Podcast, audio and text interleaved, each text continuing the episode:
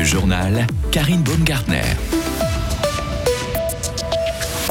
Devant les écrans dès 4 ans, des tablettes seront peut-être introduites dans les écoles enfantines du canton dans deux ans. Le point sur la nouvelle stratégie du gouvernement. Le bureau des plaintes de la HFR est ouvert. La rédaction de Radio Fribourg s'est penchée sur les formulaires de satisfaction des patients pour relever certains dysfonctionnements. Et enfin, découvrir de magnifiques photos de Fribourg vues du ciel, c'est le nom de la nouvelle expo présentée par Laurent Cibot, le champion du monde de vol en ballon à gaz. Les classes enfantines pourraient utiliser des tablettes dès la rentrée 2025. Le canton a présenté ce matin sa nouvelle stratégie d'éducation numérique. Simon Gumi, vous y étiez. Au moins un appareil pour six élèves, c'est le minimum demandé par ce projet pour le degré 1H. Ce matériel servira à se familiariser avec ses supports. Écoutez Hugo Stern, il est chef du service de l'enseignement obligatoire de langue française. On va simplement déployer degré après degré des apprentissages, mais qui sont très simples et très euh, organiques, j'ai envie de dire, dans les premiers degrés de la scolarité. Il ne s'agit pas du tout de mettre les élèves devant des ordinateurs pendant des journées. Il y a une quantité d'activités déconnectées qui sont prévues, des jeux ou une utilisation, par exemple, de l'appareil photo qu'on va utiliser utiliser en forêt, ramener des images de feuilles et ensuite faire un travail en activité créatrice. Enfin, il faut imaginer les choses très simples, mais une construction logique pour arriver au cycle 3 où on a, nos députés ont décidé le one-to-one, un équipement par élève. Donc à l'école enfantine, on imagine d'avoir plutôt une machine pour six élèves qu'on sortira quand c'est nécessaire, quand ça a du sens, quand ça amène une plus-value. Certains points sont encore à éclaircir dans ce projet pour savoir qui du canton ou des communes paieront pour ce matériel informatique. Dans tous les cas, les parents n'auront pas à mettre la main au porte-monnaie.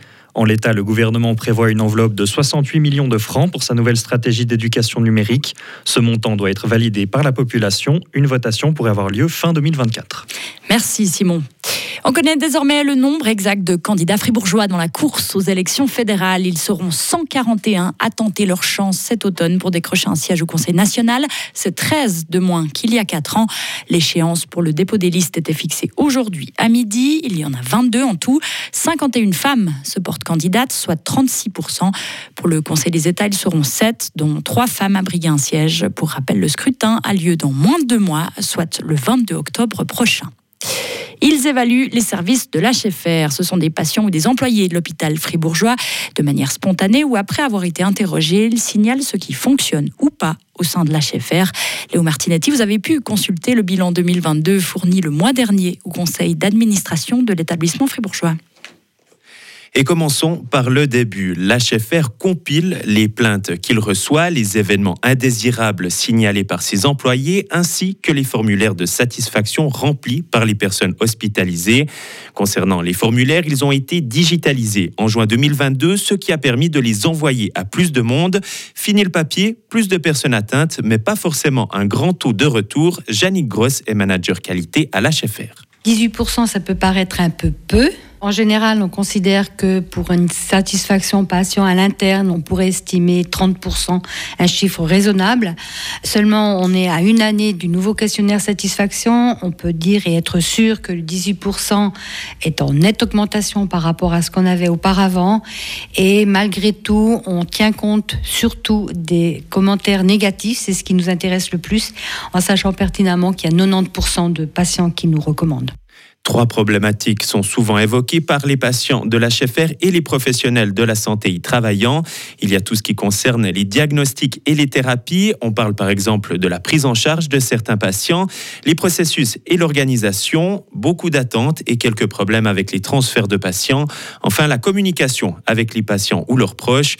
Différentes problématiques qui peuvent être en partie expliquées par la surcharge de travail souvent évoquée par le personnel soignant.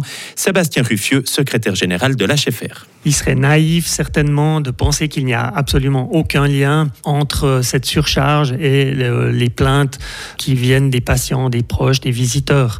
Euh, parce que si un collaborateur euh, a une surcharge administrative, ça va pêcher à quelque part et il est possible que dans la communication avec les patients, avec les proches, les choses soient un petit peu euh, négligées, qu'il y ait moins de temps à consacrer et ça peut entraîner des insatisfactions chez certains patients ou proches.